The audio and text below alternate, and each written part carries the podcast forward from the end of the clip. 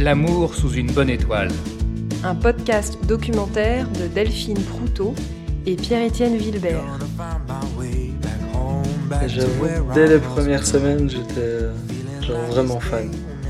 Genre vraiment, vraiment, vraiment. Moi, j'attendais que ça à l'époque.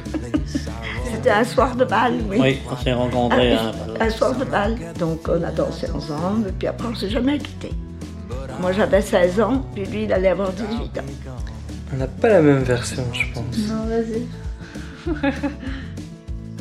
J'avoue que jusqu'à maintenant, j'avais pas eu de vrai amour. Et presque à contrario, les moments de soutien, ils viennent, euh, ils sont fréquents entre nous, enfin ils sont en permanence, il y a un réel soutien mutuel et qui euh, existe aussi énormément quand il n'y a pas d'épreuve. Alors que justement, le fait qu'elle soit, qu'elle soit comme ça, à mille à l'heure, euh, toujours euh, très enjouée, euh, toujours très speed, euh, et que ça va dans tous les sens, ben, c'est ça qui, c'est ça qui m'attirait à fond.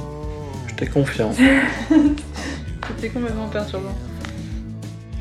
De toute manière, bah, il y a une mobilisation, on, on se mobilise l'un pour l'autre, c'est indéfectible à ce niveau-là. En fait, je pense que c'est un peu euh, d'être tout le temps en veille l'un pour l'autre. Je crois que ça, c'est quelque chose qui est assez fort. On est en, en veille ou en entraide.